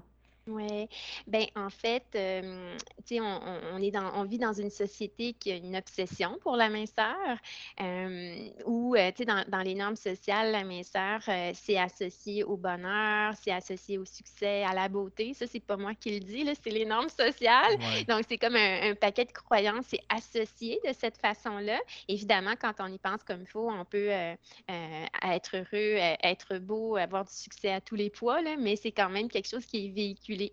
Donc, c'est sûr que si on n'a pas un corps qui est mince, on peut ben, davantage ressentir cette pression-là à perdre du poids, puis le réflexe ben, d'aller vers, euh, vers une diète. Euh, mais c'est sûr que ben, individuellement, je pense qu'on inconsciemment, on, veut essayer de correspondre au modèle de beauté aussi, ou on peut vouloir correspondre. Mais je trouve que, à quelque part, pour moi, c'est pas vraiment la faute des individus, c'est qu'on est dans une société euh, euh, où, euh, collectivement, on vit dans une culture des diètes. La culture des diètes, ben, c'est de sais, tout ce qui nous amène à penser qu'on doit maigrir. Donc, c'est c'est- c'est- c'est partout. c'est c'est même sournois. Donc, on peut être là-dedans, puis on s'en rend pas nécessairement compte, finalement. Euh, fait que, oui, ça, c'est les personnes qui suivent les diètes, mais il faut voir l'environnement dans lequel on vit aussi, où il y a beaucoup de pression euh, par rapport à- au fait d'être mince. Puis justement, tu as, mentionné que les, les, les diètes n'ont jamais eu euh, aussi mauvaise presse, mais Mm. en même temps, on voit tellement, en tout cas dans la multiplication de types de diètes, il y a comme cinq ans, c'était euh, la diète keto, là on est rendu avec Mm. euh, la, la diète carnivore, euh, Mm. ou, comme, chaque, euh, mettons, avec des influenceurs qui, comme tu disais, proposent un lifestyle. est-ce que tu crois qu'il y a comme un retour un peu du balancier, c'est-à-dire les gens, justement, ils, sont tellement dans, dans un mode de, ben, je veux, pas que je veux m'accepter, mais je- je- j'essaie de m'accepter, mais peut-être que je suis pas capable, donc je vais aller vers peut-être des trucs plus lifestyle qui sont peut-être camouflés. Mhm. Oui, ben c'est cyclique, hein, c'est des modes. hein. Euh, il y a eu des diètes, euh, disons, à un moment donné, c'était des diètes euh, faibles en gras, là, c'est rendu des diètes faibles en glucides. Donc, tu sais, mais c'est, en même temps, c'est rien de nouveau. Souvent, c'est la même chose avec un nouveau nom, là. Mhm. Euh, mais ça demeure, c'est ça, ça demeure quand même des diètes, mais on les appelle pas comme ça. tu sais. On va dire c'est un mode de vie, par exemple, parce que ben, peut-être qu'on veut la suivre éternellement, la diète aussi. Mais tu sais, je pense qu'on peut être vulnérable aussi quand on veut correspondre à une certaine image ou penser que si euh, notre corps est différent, plus mince, ben, on, on- va être euh, mieux accepté, que ça va, notre vie va être meilleure, par exemple. on peut avoir, avoir ça aussi dans notre tête. Là. Puis, ben, je pense qu'on est plus vulnérable aussi à ce moment-là euh, d'aller vers les diètes. Peut-être que même si on entend que ça ne fonctionne pas à long terme, ben, peut-être qu'on espère que pour nous, ça va être différent aussi. Le désir de maigrir, ben, il peut être très, très fort aussi. Mhm. Puis, à ton avis, ça serait quoi l'impact sur notre relation avec la nourriture, mais surtout sur le plaisir de manger, de, Mm. de suivre ça ou d'avoir, d'être influencé du moins par euh, le fait de vouloir atteindre l'objectif de minceur ultime? Oui. Ben, la culture des diètes, elle va négliger le plaisir de manger. Hein. Ça, c'est plus en premier plan parce que là, on a certaines euh, règles à suivre qu'on s'impose de suivre. Puis, eh bien, on mange davantage selon ce qu'on pense qui est correct de manger. Donc, ça ne correspond pas nécessairement à nos préférences, mais on va davantage se fier sur euh, nos connaissances ou ce qu'on croit savoir aussi des aliments. Des fois, il y a beaucoup d'informations, de désinformations aussi. Ouais. Donc, euh, des fois, on peut être convaincu qu'il y a certains aliments qu'on doit enlever de notre alimentation, puis que dans les faits, ben non, là, c'est pas des aliments euh, qui ont des effets euh, négatifs pour nous. Donc, euh, c'est, c'est- tu sais, on, on va davantage, ben, c'est ce que j'appelle manger, manger avec notre tête. Là. On dirait qu'on oublie le reste dans le sens qu'on oublie vraiment plus nos préférences, la partie plus sensorielle des aliments aussi. Euh, puis en même temps, c'est pas qu'on veut mal faire, on veut, faire, c'est pour bien faire qu'on fait ça, mais justement, au niveau des conséquences, ben, cette, euh, restriction-là, des fois, euh, ben, ça peut justement euh, euh, ben, avoir des conséquences négatives dans le sens que ça devient rigide aussi. Euh, puis ben, on peut s'exposer à des pertes de contrôle alimentaire. Tout ça, ça devient, ça devient vraiment plus difficile là, avec les aliments. C'est moins spontané, disons. Mm. Puis justement, en parlant de penser avec notre, notre tête en, en mangeant, en 2013, tu as sorti ta thèse de doctorat qui, euh, sur l'alimentation intuitive. Puis ensuite, justement, tu as écrit un livre en 2021 qui parlait justement d'alimentation intuitive, qui est plus comme un essai, si je me, si je me trompe pas. Exactement ça. Oui. oui.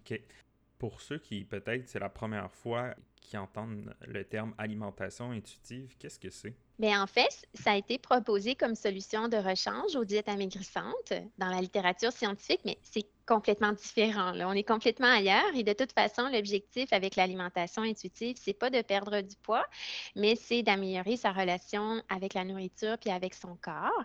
Donc, c'est une approche de l'alimentation qui est bienveillante, qui est positive aussi. Hein. C'est pas juste ne pas suivre de diète, mais c'est vraiment euh, profiter pleinement, je pense, de, de, des aliments, de sa relation avec la nourriture. Donc, c'est, moi, je, je, le vois un peu comme un bonus.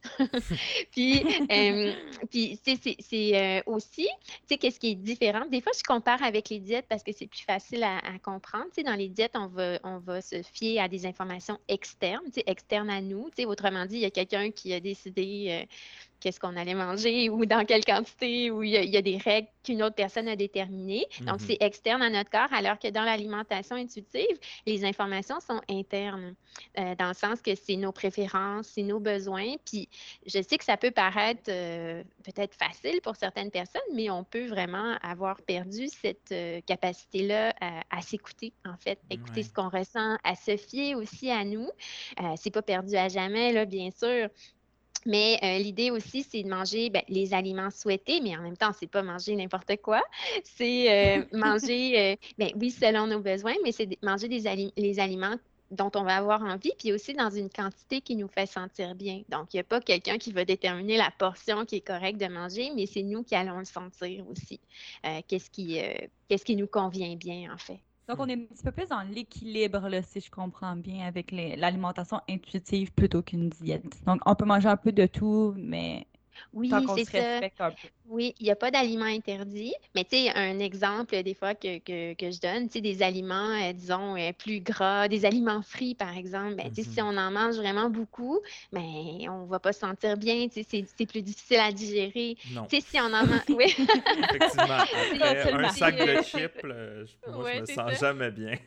ben, on va prendre l'exemple des chips. Tu sais, si on en mange un peu, ben, normalement, ça va bien aller. Peut-être qu'on avait envie de croustillant, on avait envie de puis après ça, on passe à d'autres choses. Mais c'est toujours de voir, de, prendre le temps aussi de déguster les aliments. Puis de, de, après ça, ben, généralement, c'est pas trop difficile de s'arrêter parce qu'on sait aussi qu'il va y en avoir encore à l'avenir, que c'est pas mal. disons, on n'a pas ce, ce, sentiment de culpabilité-là quand on mange. Aussi, c'est de, travailler à comprendre nos comportements alimentaires. Tu sais, c'est pas d'essayer de contrôler les choses ou d'appliquer des règles, mais euh, c'est pas non plus de se juger, de se critiquer, mais c'est d'avoir de la bienveillance envers nous, puis de voir qu'est-ce qu'on peut euh, améliorer aussi. Puis moi, il y a quelque chose que j'aime beaucoup dans l'alimentation intuitive, c'est que chaque personne est l'experte de son corps. Donc, c'est pas une balance, ben, un pèse-personne, mais c'est pas une diète, c'est pas une autre personne qui peut nous dire vraiment qu'est-ce qui est bon euh, pour nous. C'est vraiment nous qui sommes les mieux placé pour ça. C'est pas non plus un, miroir puis qu'on compare avec une image sur Instagram. Exactement, c'est pas Instagram non plus. c'est ça. oui, c'est ça. J'imagine aussi que dans l'alimentation intuitive, ça permet de respecter de nature chaque personne euh, qui a des contraintes un peu particulières. Il y en a qui ne mangent pas de gluten, par exemple, euh, parce que leur corps ne leur permet pas. J'imagine qu'après ça, trouver des diètes pour ces gens-là, ça peut être quand même difficile. Mm-hmm. Alors que de faire l'alimentation intuitive, ben, naturellement, ça permet d'avoir accès à plus d'aliments peut-être pour compenser d'autres choses qu'ils ne peuvent pas manger. Ben, c'est sûr qu'avec des conditions de santé particulières, on peut adapter aussi l'alimentation intuitive, dans le sens que ben, l'alimentation intuitive, il n'y a pas d'aliments, on va dire qu'il n'y a pas d'aliments interdits. On va vouloir faire la paix avec les aliments. Par contre, il peut y avoir certaines conditions où, ben, comme, comme l'allergie au gluten, ben, si on n'a pas le choix, on ne peut pas en avoir, c'est pas négociable. Mais euh, parfois, ça peut être intéressant même de, oui, de découvrir, euh, euh, d'avoir un petit peu plus de créativité justement pour explorer davantage les aliments, trouver des solutions de remplacement là, au niveau même des goûts, au niveau des sens. ça, ça peut être intéressant de ce côté-là. Mais tu sais, dans, tous les cas, de toute façon, même si on a une condition médicale, une maladie, ben oui, il y, a, certains principes de l'approche qui doivent être adaptés, mais comme je dis souvent, on a toujours avantage à essayer de s'écouter, avantage à travailler notre image corporelle, à faire de l'activité physique pour ressentir les bienfaits sur notre mm-hmm. santé. Euh, tu sais, fait qu'on, il y a plusieurs choses qui s'appliquent de cette façon-là. Mais on dirait que, que je t'écoute, puis on dirait qu'il y a comme quelque chose qui me vient un peu en tête. Dans le fond, c'est comme un peu comme une approche globale. Tu sais, tu parles de faire de l'activité physique, mais c'est pas faire de l'activité physique dans un but absolu de avoir un corps de dieu grec, mettons, mais plutôt... Un beach body. Un beach body, mais plutôt d'avoir, de se sentir bien, d'écouter ça. Oui, exactement, c'est ça, c'est pour se sentir bien. Puis de toute façon, euh, ben c'est ça, l'idée, c'est d'être à l'écoute de nous, de nos besoins, de nos préférences. Puis, tu sais, oui, de, au niveau des habitudes de vie, ben, on veut des bonnes habitudes de vie, mais rien d'excessif non plus. Mais on va avoir aussi la notion de poids naturel. Le poids naturel, c'est pas un poids qui se calcule avec une formule mathématique, mais c'est un poids avec lequel notre corps, ben, il est confortable et qui a tendance à conserver, euh, je vais pas faire de mauvais jeu de mots, mais assez naturellement aussi. Euh, donc, euh, en même temps, même si tout le monde mangeait la même chose, puis on avait la même dépense d'énergie, on aurait encore des corps différents au niveau de notre taille, notre morphologie, notre poids, parce que ben il y a des facteurs euh, non modifiables qui expliquent notre poids aussi. Je pense entre autres à notre génétique, notre mm-hmm. âge, tout ça, ça, a un impact aussi. Donc, l'idée, c'est que ça tient compte de ça aussi, euh, de la réalité, en fait. Euh, donc, c'est ça qui, moi, que je trouve qui, qui disons, plus, plus agréable, parce que même si, je ne sais pas, on s'imposait une diète très rigide, on n'atteindrait pas nécessairement le corps dont on rêve d'avoir. Tu Mais justement, est-ce que tu vois un justement un changement dans ta pratique ou juste en parlant, euh, par exemple, avec des experts, est-ce que tu vois un peu un changement un peu dans la perception que les gens ont d'eux-mêmes ou c'est encore, on dirait que moi, je ressens beaucoup qu'il y a une pression, mettons, envers eh, les femmes d'avoir un corps super mince. Étant un gars, moi, je pense surtout avoir, je le disais tout à l'heure, mais un corps de dieu grec. Donc, est-ce que, est que ça change un peu ou justement il y a de la résistance face à ça?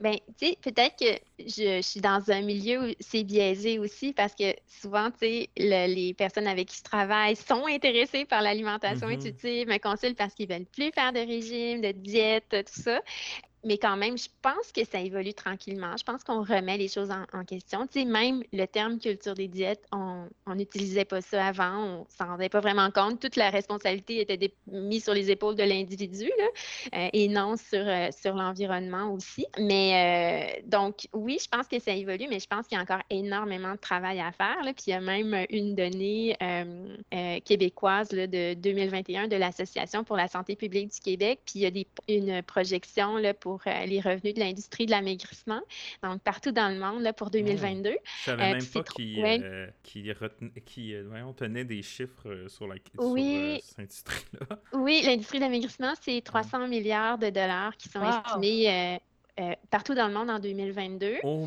donc ça, c'est une projection. Évidemment, on est en 2022, donc c'est une projection, mais c'est en augmentation.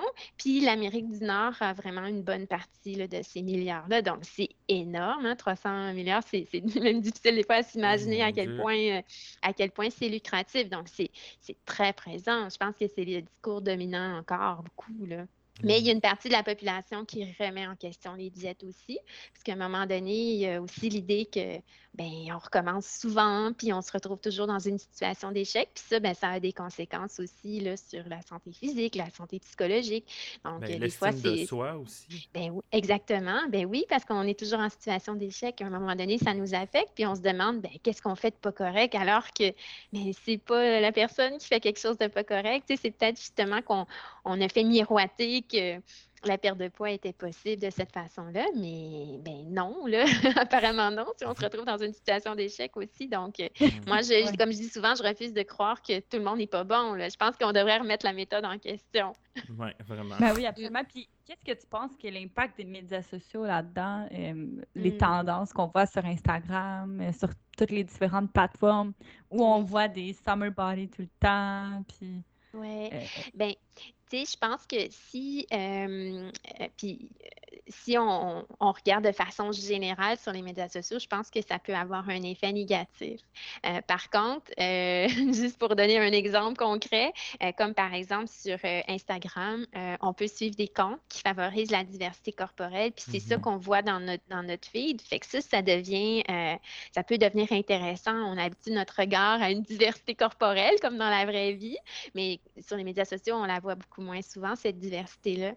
Euh, donc, je pense que c'est à porter attention, puis d'essayer de, euh, de se créer un environnement, euh, disons, sécuritaire sur les médias sociaux, de, faire du ménage aux besoins, puis de voir qu'est-ce qu'on suit aussi, parce que un moment donné, si c'est juste des corps minces ou, en guillemets, des corps parfaits qu'on nous présente, ben, puis que nous, on ne correspond pas à ça, ben, je pense que ça ne nous fait pas sentir bien, puis on peut penser qu'on a quelque chose à changer. Puis justement, euh, pour rebondir euh, sur ce que tu viens de dire, comme pourquoi selon toi il y a une association très très proche entre minceur égale santé dans notre Ah oui, tellement. ben en fait, euh, peut-être qu'on a pris un raccourci pour rendre ça, rendre ça simple.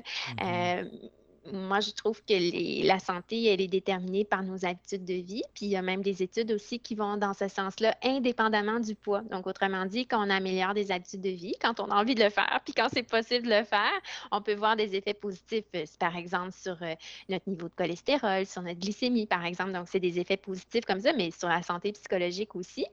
Donc, euh, ça, c'est intéressant. Puis aussi, c'est une partie sur laquelle on a du pouvoir, nos habitudes de vie. Pas dans le sens que ça se change tout seul, ça demande du travail, mais il y a quand même quelque chose à faire comparativement à, disons, travailler à perdre du poids.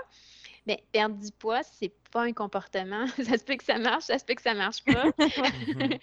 euh, puis il y a encore un peu cette croyance-là qu'on peut faire ce qu'on veut avec notre poids, alors que dans la réalité, euh, ben, c'est pas le cas. Il y a des facteurs comme je disais tantôt, qui sont non modifiables, qui expliquent notre poids, euh, notre âge, notre génétique, même le fait d'être un homme ou une femme, on n'a pas la même composition corporelle, nos hormones. Fait que même si on est vraiment fine puis discipliné, puis on fait tout à la lettre, ben ça se peut qu'on n'en perde quand même pas de poids. Fait que c'est comme si on ne tient pas compte de ça. Puis ben, il y a tous les préjugés aussi associés au poids, de, de, percevoir qu'une personne qui a un corps plus gros, nécessairement, c'est une personne qui n'a pas des bonnes habitudes de vie il y a beaucoup de gens qui croient ça, même des professionnels de la santé qui croient ça aussi. Hmm. Donc, euh, mais tu sais, c'est sûr que mesurer le poids de quelqu'un ou, euh, encore on le voit, on voit la personne, tu sais, puis de, de, de, juger de ses habitudes de vie ou de sa santé, c'est très rapide, là. ça c'est sûr. C'est plus rapide que questionner une personne sur ses habitudes de vie. Moi, je hmm. dis à, la blague, je mets ça en guillemets, c'est pas, pas si drôle, là, mais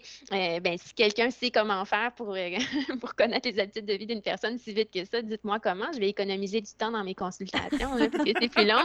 Mais des fois, des fois, c'est comme de même pas prendre le temps de s'informer. C'est comme déjà de déduire euh, qu'une personne qui a un corps plus gros est inactive, alors que c'est pas, c'est pas du tout le cas. Il y a des personnes minces qui sont euh, sédentaires, il y a des personnes plus grosses qui sont actives et, et, tout est possible, toutes les combinaisons sont possibles aussi.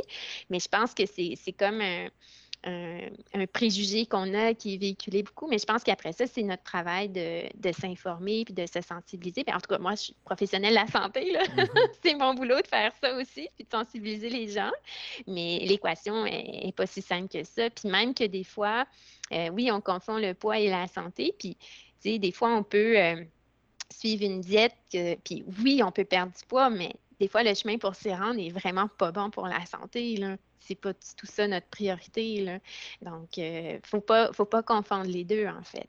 Puis aussi, j'imagine que, ben, peut-être tu peux confirmer ou infirmer, mm. mais le plaisir de manger, en tout cas pour moi, est très grand, tu sais, de partager un repas, d'être avec la famille. moi aussi.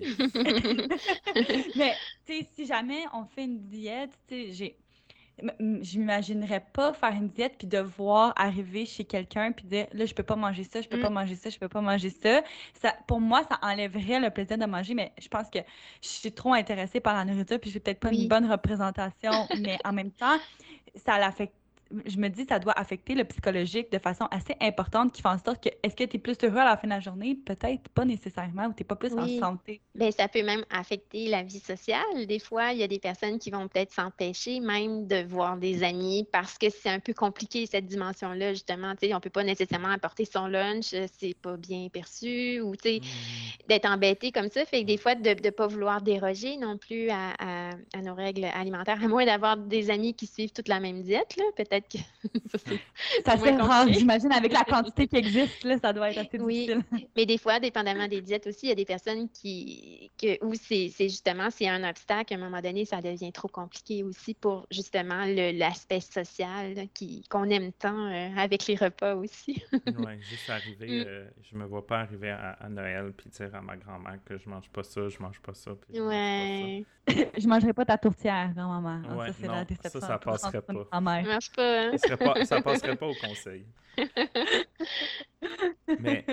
Puis, ah, vas-y, Phil. Ouais, ben. Trop de questions. Ouais, J'ai Mais justement, comment, qu'est-ce qui, selon toi, devrait. Euh, la, première, euh, on va dire, euh, première brique pour que justement on, les gens puissent bâtir, mettons, cette, cette connaissance-là de l'alimentation intuitive? Est-ce que c'est euh, au niveau de l'éducation? Est-ce que c'est au niveau euh, juste de, s'informer mieux comme adulte? Ou est-ce qu'il devrait y avoir mm-hmm. des cours à, l'école?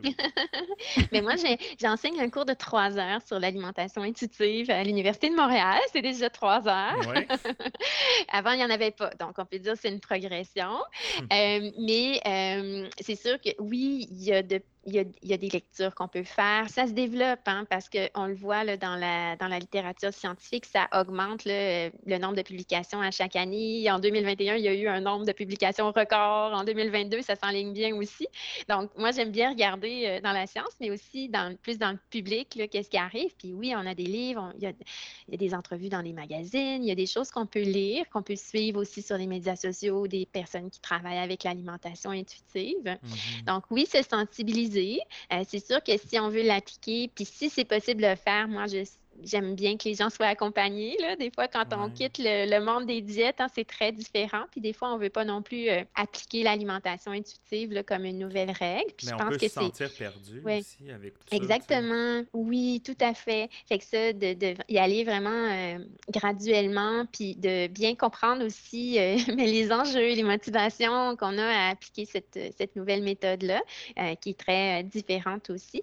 Donc, c'est ce que je peux suggérer là, de, de de, se renseigner au maximum, mais j'ai l'impression que si la tendance se maintient, on va en parler euh, encore de plus en plus. Puis, aussi, euh, être plus critique par rapport aux diètes aussi les mmh. conséquences que ça a, puis mmh. euh, tu sais, de pas non plus privilégier la minceur à tout prix, mais voir aussi les, conséquences, les enjeux, puis d'être d'être réaliste aussi. C'est pas tout le monde qui, dont le corps est, fait comme un corps mince. Là. Le but, c'est plus de voir, ben, euh, au niveau de nos habitudes de vie, qu'est-ce qui est possible d'améliorer, puis travailler avec ça. Penses-tu que le rôle d'un nutritionniste, c'est aussi beaucoup le rôle d'un psychologue en même temps? mais, euh, mais moi, tu sais, c'est drôle parce que ben, j'ai beaucoup de clients qui, et de clientes qui consultent euh, en parallèle en psychologie. Je trouve que ça fait super bien. Euh, mais tu sais, il y, a toute une, une relation, c'est une relation d'aide hein, quand même. On est, on est en nutrition. L'idée, c'est pas de prescrire des façons de faire, mais je pense que cette dimension-là, peut-être qu'elle était un peu moins présente avant. C'était comme quelque chose de plus prescriptif anciennement, là, puis que là, euh, euh, il y a toute cette... Euh, tu sais, quand on parle de relation avec la nourriture aussi, je pense qu'on ne parlait pas de ça vraiment avant non plus, un peu comme si on était des robots. Mais on se rend compte qu'on est des êtres humains, qu'on vit des émotions, puis tout ça ben, peut nous amener à manger aussi. Puis même la façon dont on perçoit les aliments, ça va influencer nos comportements alimentaires. Fait que je pense qu'à la base, on, on a besoin d'avoir des notions euh, sur le sujet. Là. Euh, moi, durant mon doctorat en nutrition, j'ai étudié les, aspects psychologiques de l'alimentation. Mm-hmm. Puis j'ai même regardé après là, pour devenir psychologue qu'est-ce que ça me demandait. Mais là, je pense que j'aurais fini l'école à 50 ans. Là. à un moment donné, j'avais envie de travailler. Là. oui, c'est ça. C'était comme beaucoup. Mais bon, c'est pas impossible. Il y a des personnes qui le font qui se ça super plaisant. Mais euh, c'est vrai que je pense que c'est pertinent d'avoir quand même une, euh, une petite base, là, au moins, pour conseiller les gens, puis les référer aux besoins quand c'est nécessaire. Là, mais, mais connaître tout ça, là, euh, c'est, avoir des notions de relation avec la nourriture, c'est ça que je veux dire. oui, absolument.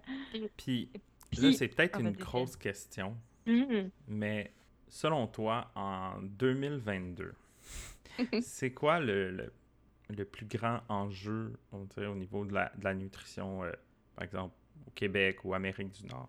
Hmm. Ouais, le plus gros. déjà, des enjeux, il y en a beaucoup. C'est difficile de choisir. Mhm. Euh, mais je vais aller vraiment dans, disons, dans, dans ma pratique, là, ici et maintenant. Ouais. Ben, puis là, j'ai- j'hésite. hein. Oui, il y a toute la, la- la dimension culture des diètes, là, de, de- de rejeter cette culture-là, de se renseigner, tout ça. Mais je dirais euh, de cesser de confondre le poids et la santé. C'est ce que je vois, je pense, encore à tous les jours. J'ai Mhm. vraiment, vraiment, vraiment hâte qu'on dissocie les deux. Tu sais, no- notre santé, c'est c'est quelque chose qui est beaucoup plus global. Hein. C'est euh, dans la définition, c'est un état de, de bien-être physique, euh, mental, euh, social aussi. C'est toute la partie des habitudes de vie. Mais on dirait que dans, dans, dans le discours, ce qu'on entend souvent, on nous parle tout le temps, tout le temps de poids. Alors que, ben, on le sait maintenant, la population est, est très préoccupée par son poids. Puis quand on parle des préoccupations, c'est différent du poids là, sur le, le pèse-personne. On peut être préoccupé à tous les poids. Donc, je trouve Mhm. que ça devient comme un cercle vicieux à un moment donné. On n'a pas besoin d'augmenter les préoccupations des gens parce qu'ils sont déjà trop préoccupés. Mais tu sais, si on pouvait euh, parler de santé, parler d'habitudes de vie d'une façon plus positive, tu sais, le faire parce que ça fait du bien. Ça, j'aimerais vraiment ça.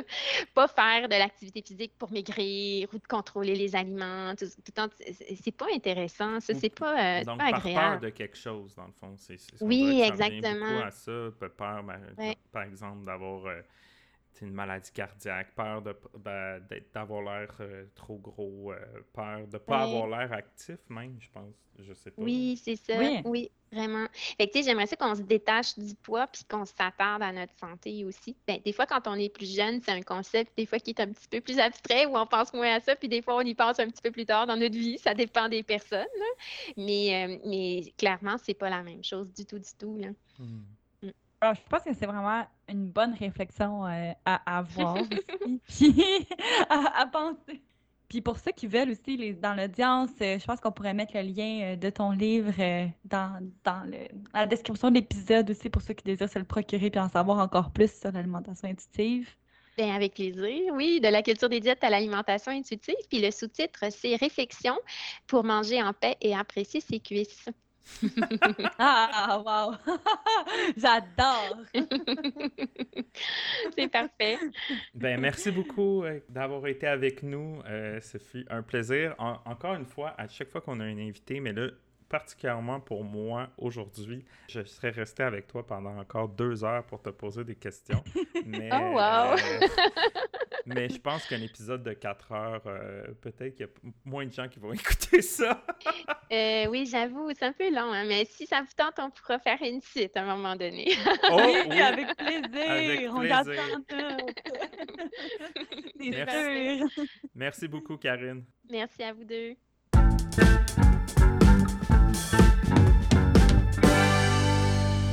Alors, c'est tout pour aujourd'hui. Je pense qu'on a eu là, une tonne d'informations avec Bernard et avec Karine. On, on aurait pu passer des heures là, à parler de toutes les diètes, la nutrition. C'est des sujets qui touchent beaucoup de monde puis qui nous intéressent grandement. Donc, on pourra les recevoir peut-être éventuellement pour d'autres épisodes assurément. Mais si jamais vous êtes intéressé soit par euh, le podcast On s'appelle Léon Déjeune de Bernard ou le livre de Karine, on va mettre les liens dans la description du podcast. Donc, vous pouvez cliquer puis vous retrouver l'information facilement. Et sinon, on va se revoir lors d'un prochain épisode euh, dans le prochain mois. Donc, euh, merci à tous de votre écoute, puis on est super contents d'avoir un bel auditoire. Bye bye!